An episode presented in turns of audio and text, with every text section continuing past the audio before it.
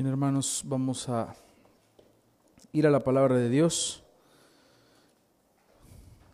Mateo capítulo 5. Continuamos con nuestra serie de las bienaventuranzas en el Sermón del Monte.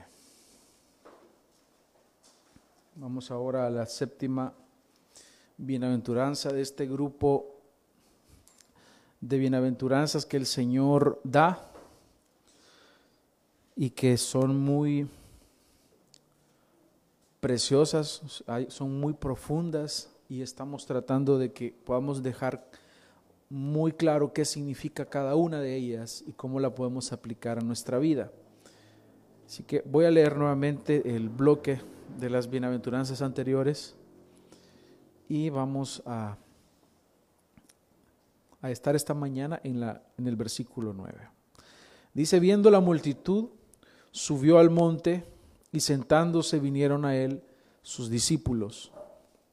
Y abriendo su boca les enseñaba diciendo, bienaventurados los pobres en espíritu, porque de ellos es el reino de los cielos.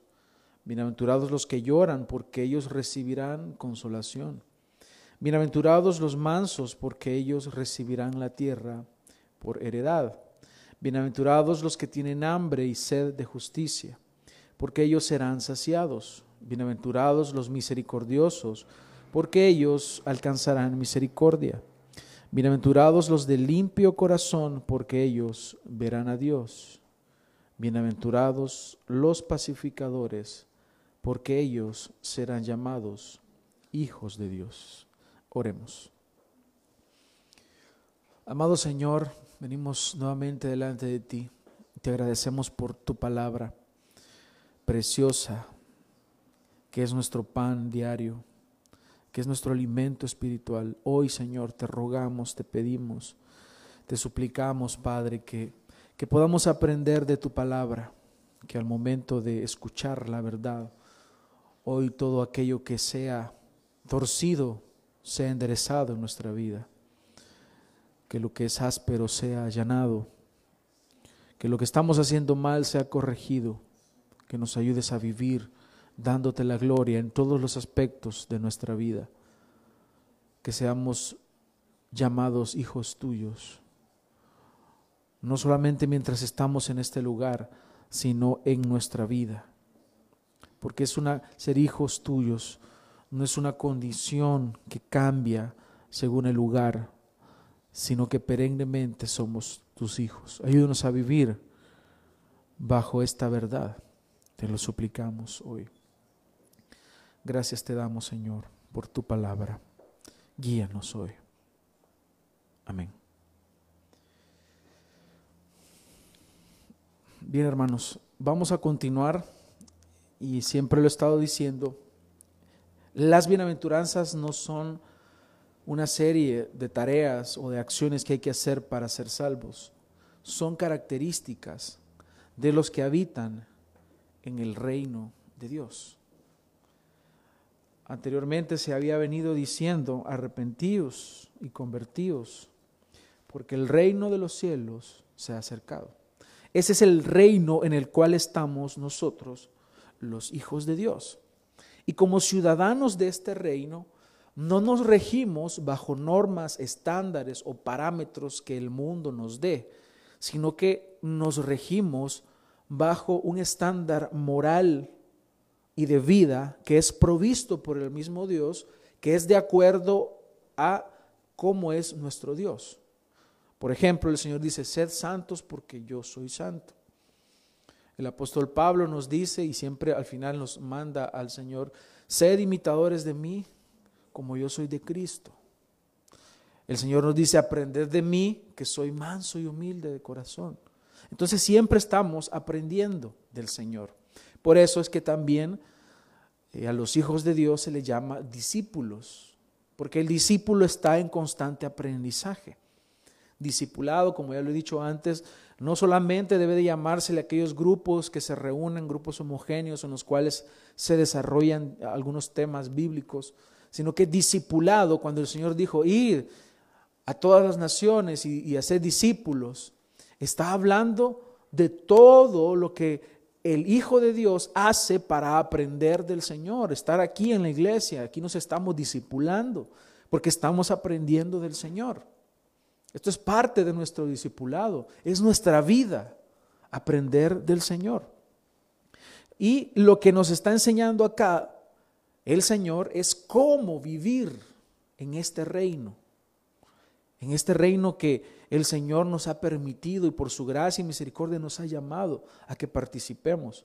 Esas son las bienaventuranzas. Son regalos, es la dicha del creyente, es la felicidad. Y, así comenzamos esta serie, si recuerdan, hablando de qué es lo que te hace feliz. Pues el creyente ha encontrado la felicidad haciendo la voluntad de su Padre. Allí somos felices.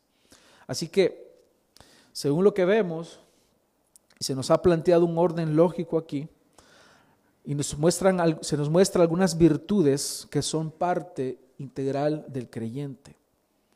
Así son los hijos de Dios. Son mansos, lloran ante su pecado, son pobres en espíritu, reconocen su necesidad del Señor, aman la justicia y tienen hambre de ella, son misericordiosos, tienen un corazón limpio y también son pacificadores. Hay cuatro áreas que debemos entender acerca de esta paz que se nos habla acá. Y es a lo que nos vamos a referir. Hay algunos que, que, cuando leen bienaventurados los pacificadores, como que se refiere, por ejemplo, únicamente cuando hay una guerra entre un país y otro y hay, tal vez un organismo que está mediando, buscando la paz otros que lo toman nada más como en el sentido de que no tener problemas los unos con los otros. Y hay cuatro áreas que debemos entender de esta paz. Esta paz que nosotros encontramos acá, que, procuran los pacificadores, tiene por lo menos cuatro áreas en las cuales se da. Y la primera es para con Dios. En Romanos capítulo 5, versículo, versículo 1 dice, justificados pues por la fe, tenemos paz para con Dios. Esa es la primera gran paz que se debe procurar. La otra paz es la que sí, sí sabemos que tiene que ver entre, con, los, con, los, con las personas. Tener esa paz para con las demás personas. Ya vamos a, profundizar un poquito más de esto, cómo, cómo es que se debe de desarrollar esta paz. La otra paz es la paz que tiene que ver con el resultado de estar en paz con Dios. Y es que tenemos una paz en nuestro interior. Lo vamos a leer más adelante también. Un texto. Y la cuarta paz es muy similar a la de cuando hablamos de la bienaventuranza de la, bienaventuranza de la misericordia, que es procurar que otros también tengan la paz para con Dios. Porque tú puedes estar en paz con otra persona e ir a parar al infierno. Así que hay algo mucho más valioso, hermanos, o una paz más grande, más excelsa que buscamos procurar. Primero la paz para con Dios y luego que otros también alcancen esa paz para con Dios. A eso nos referimos cuando hablamos, cuando habla la palabra de Dios acá en Bienaventurados, los pacificadores porque ellos serán llamados hijos de Dios. Porque ese Dios a quien nosotros adoramos es un Dios de paz, pero también es el rey de los ejércitos. Es grande y temible y es mostrado en su palabra como ese Dios de los ejércitos que es temible y que también, hermanos, sabemos que hay una guerra que se libra todos los días.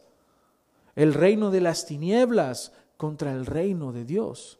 Aunque ya sabemos quién es el que tiene la victoria.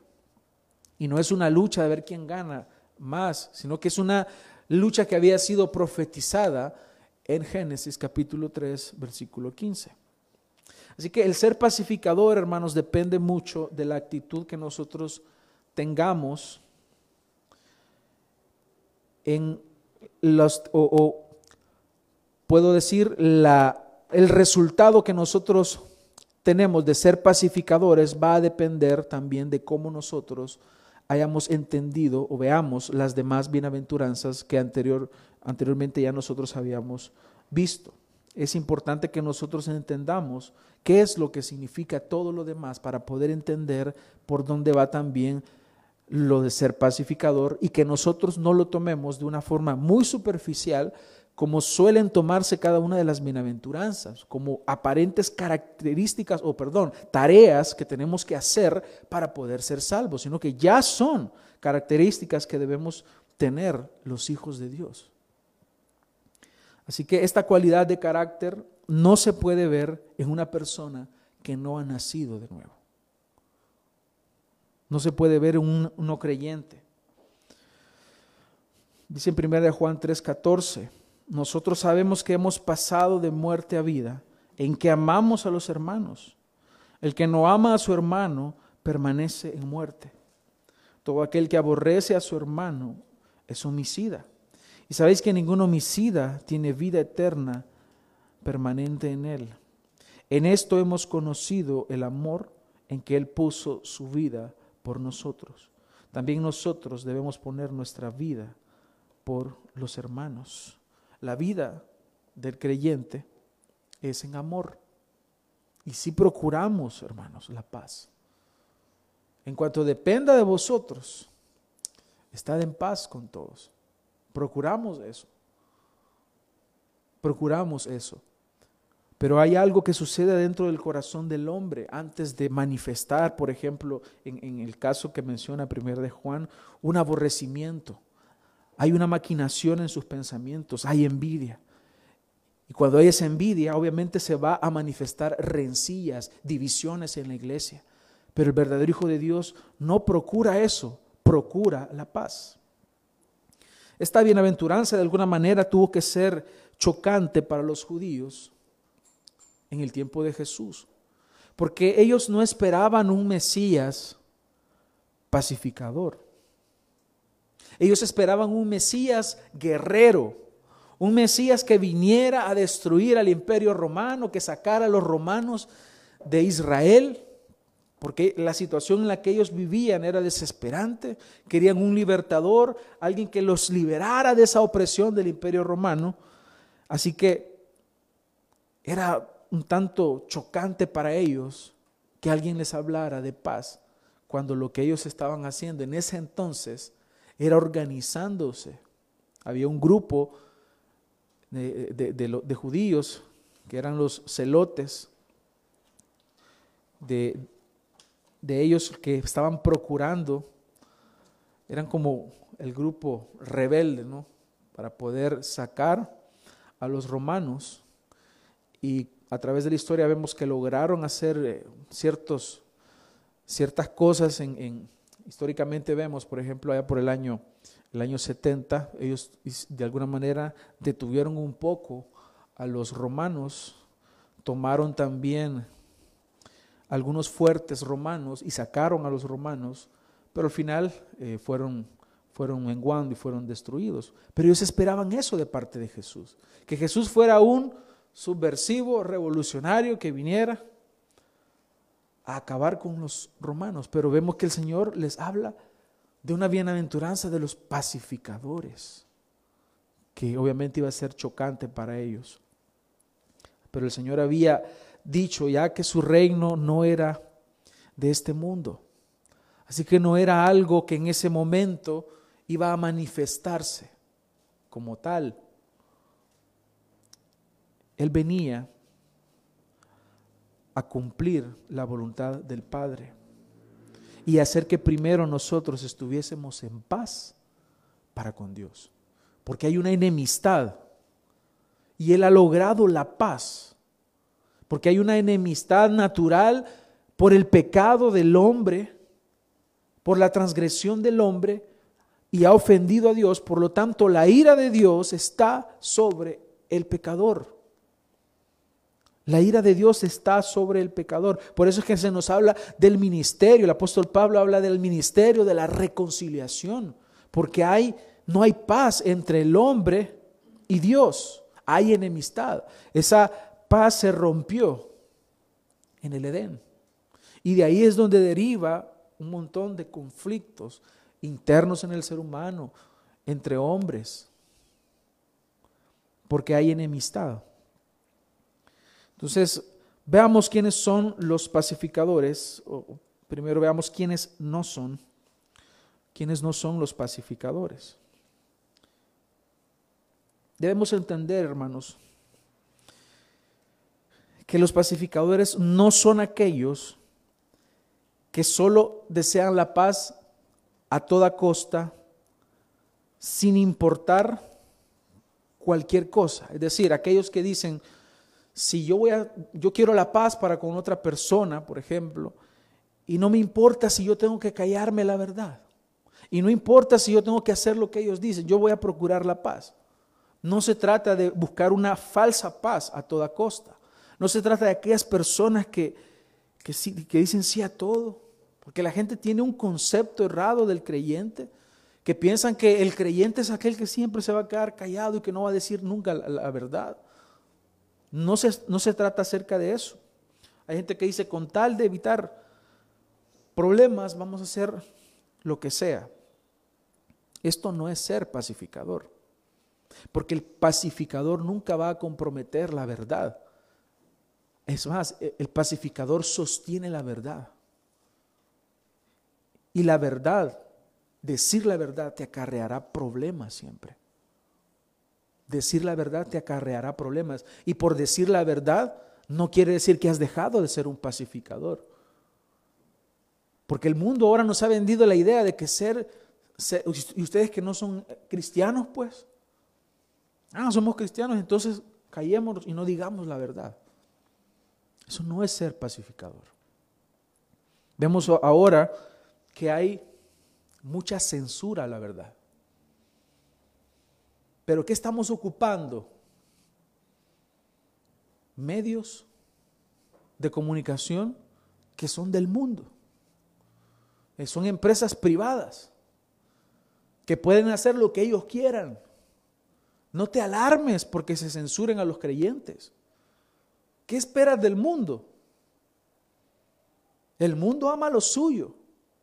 Ahorita estamos saliendo de una transmisión en Facebook. Si Mark Zuckerberg nos, suspende la, la transmisión, ¿qué vamos a hacer? ¿Vamos a dejar de predicar?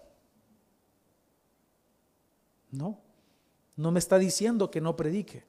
Me están censurando en su medio. Es medio de ellos. Pero es comprensible porque el mundo ama lo suyo. El mundo va a ocultar la verdad.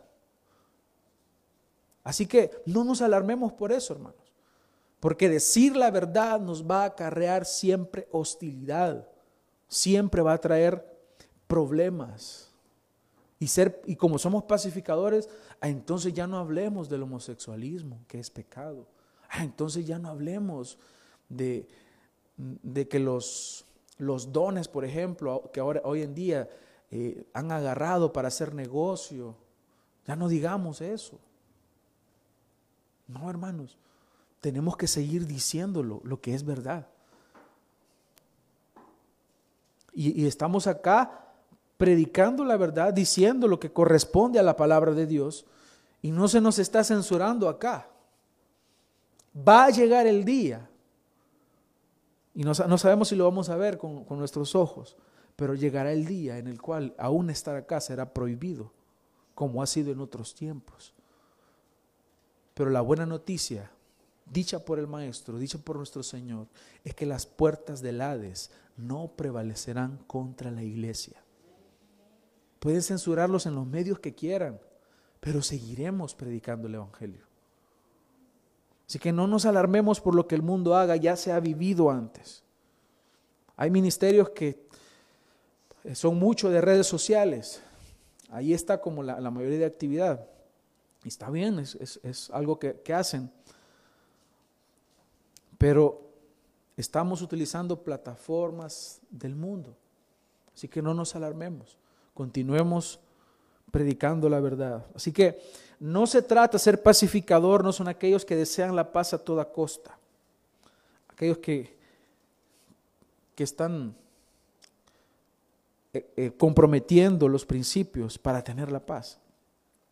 Estas personas son muy débiles y al final eh, suena duro, hermanos.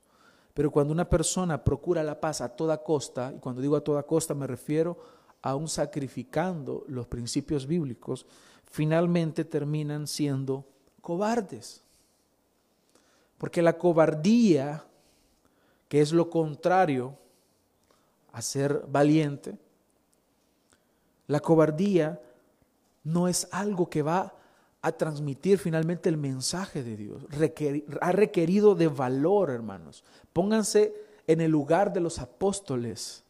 ¿Acaso no requería de valor por parte del apóstol Pablo pararse en el areópago y empezarles a hablar a aquellos hombres que estaban sedientos de conocimiento y de filosofías?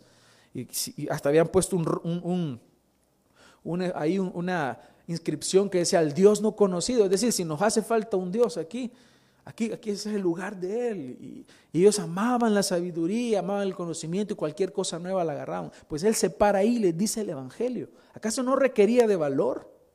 Sí, requiere valor. Contrario a eso, hubiera sido cobarde y se hubiera callado. Y si él hubiera sido un cobarde todos los apóstoles hubieran sido cobardes, entonces no estaríamos acá, tú y yo. Ellos hubieran sido desobedientes al mandato de, de, Cristo, de ir y predicar el Evangelio. Estas personas carecen de sentido de justicia y se mantienen firmes en lo que no deben. Se mantienen firmes en el error. Pero procurar la paz requiere de valentía. Procurar la paz requiere de valentía porque no sacrificarás jamás la verdad para tener la paz. Porque entonces lo que tendrás es una falsa paz. En el Antiguo Testamento, el profeta de Dios, Isaías habla al respecto y creo que Jeremías, él dice, hay de los que dicen paz, paz y no hay paz. Ellos estaban dando un mensaje de paz, de tranquilidad, pero lo que venía para ellos era destrucción y juicio. ¿Y cómo es posible que estén procurando o hablando de paz cuando lo que viene es el castigo de Dios y no hay paz? Y lo que viene es destrucción porque están hablando mentiras. Es como la verdad va al lado de la paz, una paz genuina, no una paz falsa. No una paz como la que viven las personas que, dicen, todo está bien. Mira, todo está bien, tengo dinero, tengo esposa, tengo hijos, tengo un buen negocio, todo está bien. Pues esa paz es falsa. Porque probablemente estés bien en lo terrenal, pero tu vida espiritual está destruida o no tienes vida. No estás bien delante de Dios. Por lo tanto, esa paz es falsa. Es por tanto que el verdadero pacificador, quien tiene paz, es una persona que busca y procura la verdad, porque solamente la verdad trae libertad. La verdad que ha sido revelada en las escrituras y que esa verdad es expresada al mundo, pero solamente puede ser procurada por aquellos que han recibido esa paz para con Dios. Que habiendo estado en enemistad con Dios, ahora han pasado de esa enemistad al ser amigos de Dios, como se le dijo a Abraham. Abraham se le, Dios le llamó mi amigo.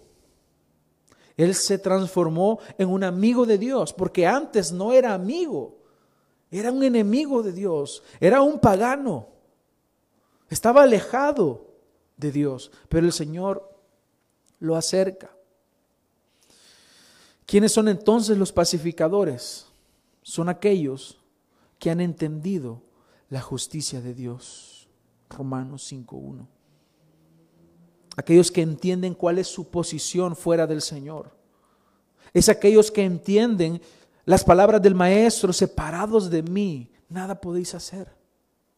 Son aquellos que entienden su debilidad, son aquellos que lloran por su pecado. Son aquellos mansos que cuando otros vienen y le dicen su condición de pecado, son mansos, aceptan, entienden lo que han hecho, entienden su pecado. Son aquellos que tienen hambre de justicia. Por eso es que todo está ligado, hermanos. Si ustedes pueden darse cuenta.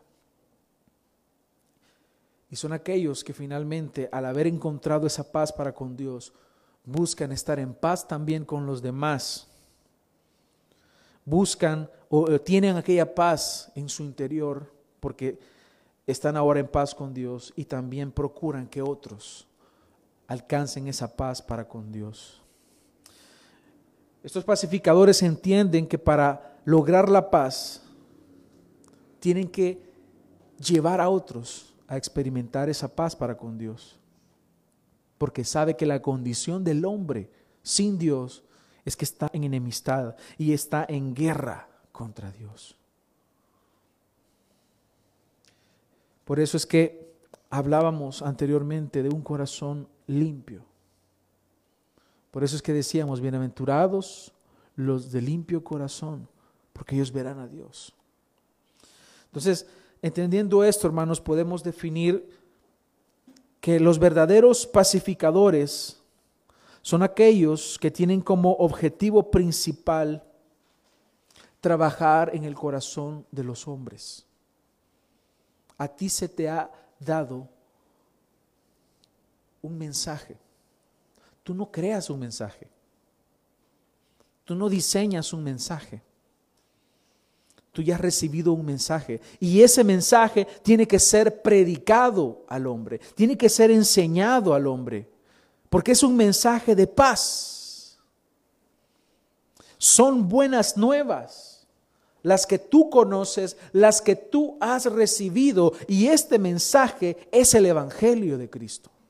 Son las buenas nuevas de salvación, pero como a las personas no les gusta el Evangelio porque implica una mala noticia. Esta buena noticia implica una mala noticia.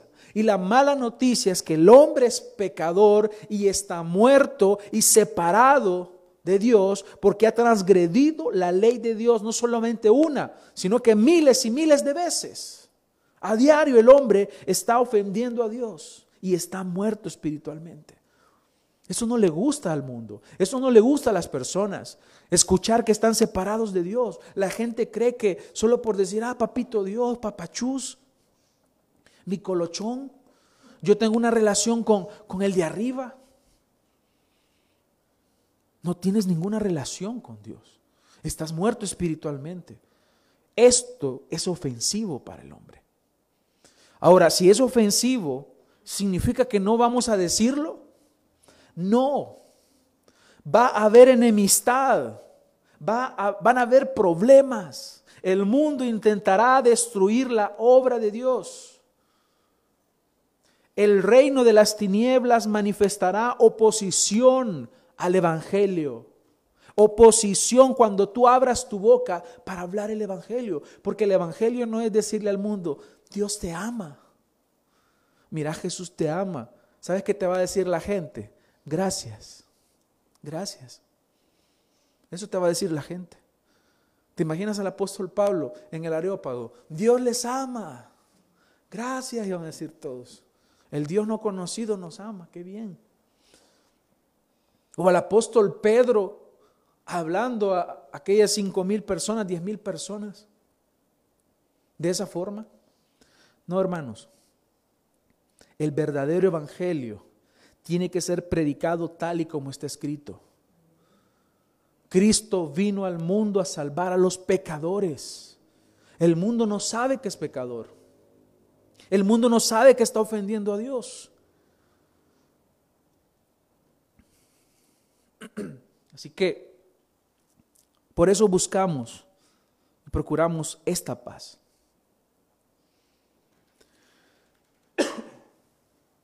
Procuramos una paz verdadera, una paz genuina. Serán solamente aquellos que han sabido procurar un corazón limpio capaz de ser pacificadores en la búsqueda de haber primero encontrado la paz para con Dios y luego predicamos el Evangelio para que otros también alcancen la paz. Esto es ser pacificador, hermanos. Y sí está bien el hecho de que tú busques estar en paz con tu hermano, es parte de. Pero muchas personas piensan que solo se refiere a eso. Y sí, sí implica, sí está ahí, pero también procuras que otros tengan la paz, por eso eres pacificador. Y no estoy hablando de solamente una paz interior, porque la paz interior que, que tú tienes es lo último, es el resultado también de estar ya en paz con Dios. Porque tú, a pesar de los problemas y las dificultades, en la noche tú puedes descansar y puedes estar tranquilo y dices, Dios ha sido bueno. Dios es soberano. Porque al final puedes descansar y, y, reposar? Porque tú sabes que si tú mueres, tú vas al cielo, tú vas a la presencia del Señor y eso te trae paz. Pero es solamente porque ya has logrado la paz para con Dios. Por eso es el resultado es una consecuencia y procuras que otros alcancen esta paz. Entonces, los pacificadores procuramos un corazón limpio delante de Dios. Los pacificadores hemos entendido nuestra posición delante de Dios. Los pacificadores sabemos que el Señor nos ha rescatado, que antes éramos enemigos de Dios y ahora estamos en paz con Dios. Los pacificadores sabemos que hemos sido libertados del pecado. Pero también hay una implicación de los pacificadores. Aparte de la otra la que he mencionado de ser valientes para decir la verdad y predicar el evangelio implica la muerte al yo. Implica la muerte al orgullo. Porque para poder obedecer la palabra de Dios implica, hermanos, hacer algo que creo que es de las cosas más difíciles por nuestras, nuestras condiciones pecaminosas y porque todavía estamos en este cuerpo de muerte. El morir a nosotros mismos todos los días. imagínense cuando el Señor te dice que si alguien te golpea en la mejilla, tú le tienes que poner la otra. Aplica eso a tu contexto. Aplica eso a tu contexto. Cuando alguien te ofende, antes de decir cualquier cosa, piensa quién es el que te lo está diciendo. ¿Te lo dice un hijo de Dios? ¿O te lo dice alguien que no ha nacido de nuevo? en otras palabras, te lo está diciendo un muerto espiritualmente. Te lo está diciendo alguien que es enemigo de Dios. Antes de reaccionar, piensa y ten misericordia de quien lo está diciendo, quien te está ofendiendo. Así es como actúa el pacificador. Hermanos, poner la otra mejilla implica también hablar la verdad. Implica tener misericordia del otro implica entender que Él está muerto espiritualmente. Porque no ha conocido al Señor, no te puede mostrar el amor de Cristo porque no mora Cristo en Él. Es lo que leíamos en Primera de Juan. Solamente el que ha nacido de nuevo puede tener amor para con su hermano. ¿Acaso no nos ha mandado el Señor a amarnos los unos a los otros? Y este amar nos implica entregarse por el otro. No es que tengas un sentimiento hacia la otra persona. El verdadero amor es entrega. El verdadero amor implica sacrificio. No hay amor sin sacrificio.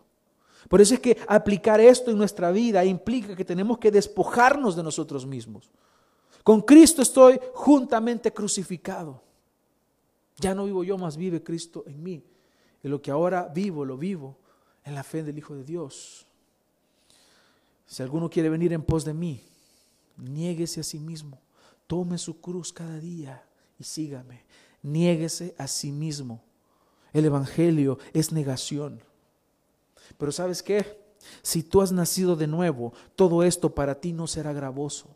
Será un privilegio servir al Señor. Será un privilegio mostrar a Cristo, aun cuando las personas se opongan al Evangelio. Tú predicarás el Evangelio porque no miras lo tuyo propio. Estás viendo lo de los demás. Así como Cristo se entregó por nosotros, también tú lo haces. En Filipenses 2.3 dice, nada hagáis por contienda o por vanagloria. Antes bien, con humildad, estimando cada uno a los demás como superiores a él mismo, no mirando cada uno lo suyo propio, sino cada cual también por lo de los otros. Esto lo aplicas en el contexto de la iglesia, pero también lo aplicas en el contexto eh, fuera de la iglesia, cuando estás con otras personas que no son creyentes. Ves la manera de cómo Cristo sea exaltado, aún en las situaciones de oposición. Así lo ha mostrado la iglesia a lo largo de los siglos, la verdadera iglesia. Esta es la actitud con la cual nosotros debemos vivir. Tenemos que ponernos las ropas de hijos de Dios. Pero para poder vestirte de la ropa nueva en Cristo, tienes que quitarte la ropa vieja. En Colosenses 3:12 dice, vestíos pues como escogidos de Dios. Vístete, muestra. Es, una, es un lenguaje figurado el que nos está diciendo acá el apóstol Pablo que te pongas una ropa, es decir, que se note que tú eres un creyente. Como escogido de Dios, santos y amados de entrañable misericordia, de mansedumbre, de paciencia, soportándoos unos a otros y perdonándoos unos a otros, si alguno tuviere queja contra otro, de la manera que Cristo os perdonó, así también hacedlo vosotros. Y sobre todas estas cosas, vestidos de amor, que es el vínculo perfecto, y la paz de Dios gobierne vuestros corazones, a la que asimismo fuisteis llamados en un solo cuerpo, y sed agradecidos. ¿Te das cuenta cómo nos lo dice el apóstol en el contexto de la iglesia? Sea un pacificador. Si ya tus hermanos, ellos ya alcanzaron la paz para con Dios, ellos ya están adentro de la iglesia, aunque obviamente, probablemente no todos, pero sí los que están en la iglesia y en el cuerpo de Cristo, ellos ya alcanzaron la paz para con Dios. Ahora lo que te queda vivir con ellos es la paz, o hacer la paz con ellos, porque debes de saber que los que más causan problemas a veces somos los creyentes. Aquí hay gente que le cuesta mantener una relación cordial. Y cuando digo aquí, obviamente aquí, pero también en todas las iglesias. Por eso es que la gente dice que los cristianos son cosas serias. Sí, yo no voy a las iglesias, dice la gente, porque hay muchos hipócritas. Sí, hay hipócritas. Hay hipócritas en recuperación. Todos hermanos estamos acá reconociendo que somos malos. Yo no soy mejor que cualquiera. Eso es lo que ese el mundo no entiende. Estamos acá necesitados de Dios. ¿Sabes por qué yo cada domingo vengo? ¿Por qué vienes tú cada domingo? Porque esto, estamos constantemente congregándonos porque necesitamos del cuerpo. Y en esa necesidad y en esa relación que se muestra del creyente, de un creyente hacia otro creyente, hay fricciones. Y a veces hay problemas. Que uno le habló feo al otro. Que otro dijo, hagamos esto, pero el otro quiere hacer lo otro. Y así. Pero, ¿qué es lo que tú tienes que hacer? Vestirte como escogido de Dios. ¿Qué significa esto? Que tendrás entrañable misericordia. Ahí está la listita. Entrañable. Cuando le agrega entrañable, es que de lo más profundo de tu corazón necesitarás que esa misericordia salga. Y solo va a salir de un corazón regenerado. De mansedumbre, que cuando te corrigen, cuando te llaman la atención, cuando te dicen algo, serás manso. Estarás tranquilo. Y para eso necesitarás paciencia paciencia para con esa persona que está contigo en la iglesia de Cristo. Soportando unos a otros. Y sabes qué? Te van a ofender. Y mucho. El hermano que tienes a tu lado, que tienes adelante o que tienes atrás, te va a ofender en alguna ocasión. ¿Y cuál es el mandato del Señor? Perdónalo. Perdónala. ¿Sabes por qué? El Señor, el Señor diciéndonos, porque yo te perdoné a ti.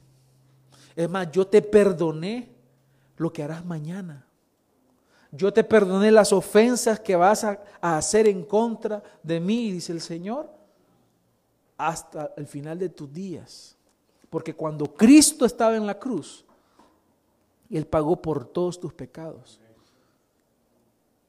Un hermano decía, que él cuando se casó le dijo a su esposa, si tú algún día me, eres infiel, yo desde ya te perdono, le. Duro.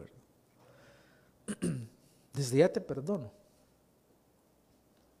Porque ha entendido que Cristo nos perdonó a nosotros demasiado, hermano.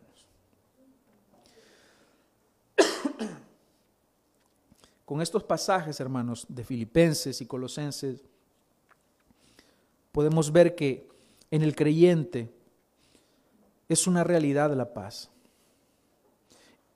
Y vemos en el, en el, texto anterior que al final dice, y la paz de Dios gobierne vuestros corazones. Practica la paciencia. Hay con algunos hermanos tendrás que practicar más esa paciencia que otros. Tendrás que soportarlos. ¿Por qué? De la manera que Cristo os perdonó. Si Cristo te perdonó, así también tienes que hacerlo tú. Necesitas vestirte de amor, de misericordia, de mansedumbre, de paciencia. ¿Por qué utiliza el, vestido como ejemplo, como muestra o analogía de la verdad espiritual que está diciendo?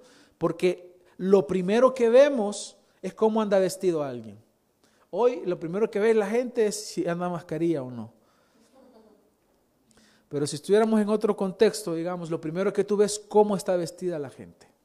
Es lo primero. Lo primerito que ves es cómo está vestido. Es decir, el apóstol está diciendo, lo primero que se tiene que ver en ti es que tú estás vestido de misericordia entrañable. Es de amor, es de paciencia, de perdón, y la paz de Dios gobernará tu corazón. ¿Quieres paciencia? ¿Quieres tener paz? Entonces tendrás que aplicar todo esto. Vivir en paciencia, teniendo paciencia, teniendo amor. Así que esto es posible, hermanos, para los hijos de Dios. Y finalmente, hermanos, la promesa es ser llamados hijos de Dios. ¿Cómo nos gusta decir que somos hijos de Dios, verdad? Yo soy un hijo de Dios. Yo soy creyente. Pero este nombre tiene responsabilidades. Y es que el que aplica la paz en estas áreas que hemos hablado es visto o queda en evidencia que es un hijo de Dios. Es decir, en otras palabras, solamente un hijo de Dios puede vivir esto. Claro, se nos, parece muy duro y hay muchos otros textos. He omitido una serie de textos acá por motivo del tiempo. Pero todos estos textos que nos muestran un compromiso y una responsabilidad, únicamente es posible vivirlos gracias al Espíritu Santo porque te diré que la vida cristiana es imposible para un, una persona que no ha sido regenerada. Es imposible. Aquel que dice, ¿y yo cómo voy a hacer para dejar de tomar? Es que no, no puedo. ¿Y yo cómo voy a hacer para dejar todas las mujeres que tengo? No puedo. O de drogarme, o de hacer esto, lo otro. O de andar con prostitutas. O andar robando. Es que no puedo dejar de robar ahí en la empresa. De, de cinco en cinco ya hizo su, su buen capital. Se lo robó todo y no puedo. Sí, no puedes y no podrás tú solo. No podrás. Porque quien no ha nacido de nuevo es esclavo del pecado. Por lo tanto, le va a ser imposible aplicar estos principios porque solamente se puede hacer con la ayuda de Dios. Porque no es con espada ni con ejército, sino con el Santo Espíritu de Dios. Si el Espíritu de Dios no mora en ti, será imposible. El Espíritu de Dios es lo que te lleva al arrepentimiento. Es aquel el que te hace esa conciencia de pecado. Él te convence de pecado, de justicia y de juicio. Él te convence de que vas por un mal camino, porque el Espíritu Santo ya mora en ti. Él es el que te dice, esto está mal, arrepiéntete. Pero quien no tiene el Espíritu Santo, ni siquiera le parece que todo está bien. Todo está bien. Así que la promesa es de los pacificadores es que viven como hijos de Dios, serán llamados hijos de Dios. El hijo es aquel que recibe la herencia. Muy similar a lo que vimos en la bienaventuranza anterior, que ellos verán a Dios. Los de limpio corazón verán a Dios. Pero también los pacificadores serán llamados hijos de Dios. ¿Por quiénes? Por Dios y por el mundo. Es decir, el haberte vestido y de haber dejado claro y dejar en evidencia quién eres tú en la voluntad de Dios y que cumples tú la voluntad de Dios, tú estás mostrando que tú de verdad eres un hijo de Dios. Y serás llamado un hijo de Dios. Y como hijo de Dios recibirás la herencia que está preparada para los que aman su venida. Así que nosotros procuramos seguir la paz. Dice Hebreos 12, 14, seguid la paz con todos y la santidad, sin la cual nadie verá al Señor. Así que hermanos, entendamos que procurar la paz y ser pacificadores no significa quedarte calladito. Y si te quieren decir alguna mentira o te dicen alguna mentira, tú, ah, está bien. Eso no es ser pacificador. Espero que te quites ese concepto de la cabeza si lo has estado teniendo. El pacificador habla la verdad. El pacificador procura la paz, pero no va a sacrificar la verdad dando lugar a la mentira con tal de tener una aparente paz. No, no significa eso. Por eso es que el Señor dice en Romanos 12, 18, si es posible, en cuanto dependa de vosotros, estad en paz con todos los hombres. En cuanto dependa de vosotros. Habrá momentos en que no se podrá. Tú buscas reconciliar, pero te cierran las puertas. No se puede. Obviamente porque están muertos. Pero entre nosotros, como hijos de Dios, no deben haber rencillas. No debe haber odio. Porque entonces no has nacido de nuevo. Estás como el mundo. Y, continúa diciendo, no os venguéis vosotros mismos, amados míos, sino dejad lugar a la ira de Dios, porque está escrito, mía es la venganza, yo pagaré, dice el Señor. Tu Padre te defiende. Él es el que tiene en sus manos la venganza. Por eso es que te dice que eres un hijo de Dios. Porque Él es tu Padre. La función del Padre es protegernos también. Es una de las funciones que Él desempeña de sí mismo. Él habrá de vengarse. Así que ninguna injusticia que se haya hecho delante de tus ojos que se haya hecho hacia ti va a quedar impune. Ninguna. Él va a pagar a cada quien. Él no tendrá por inocente al culpable. Y cualquier injusticia que se haya hecho, que se haya cometido, tienes que saber que será vengada por el Señor. Será vengada. Él es el que va a pagar lo que corresponde. Así que hermanos, finalizo con esto. Hay una dicha para el que procura la paz en las, áreas que hemos mencionado, para con Dios, entre los unos a los otros, que procura que otros alcancen esa paz para con Dios. Y finalmente hay una paz interna, hay una paz interior, hay una paz que es el resultado de tener un lugar en la mesa del Padre. Ya tú has alcanzado la misericordia del Señor por gracia. Ya ahora tú puedes disfrutar de esa comunión que antes se había perdido. Ya hoy tú puedes orar y el Señor te escucha. Ya no hay enemistad, porque ahora tienes un mediador que es Cristo y Él es nuestra paz. Él ha logrado la paz para nosotros. Por eso, hermanos, es que ahora procuramos una paz para con los demás. Por eso es que ahora procuramos que otros alcancen esa paz que nosotros un día alcanzamos. Y en ese proceso es que también nosotros recibimos una paz. Una paz que es preciosa. Es una paz que sobrepasa todo entendimiento. Ni siquiera la puedes comprender, pero la tienes. Es una paz que solamente puede tener un hijo de Dios. Así que dichosos, es decir, felices, los ciudadanos del reino de Dios que son pacificadores y procuran la paz, una paz integral, porque ellos son verdaderos hijos de Dios. Oremos, hermanos. Gracias te doy, Señor, por tu misericordia, por tu amor porque has mostrado, Señor, para nosotros la verdad. Y sabemos, Señor, que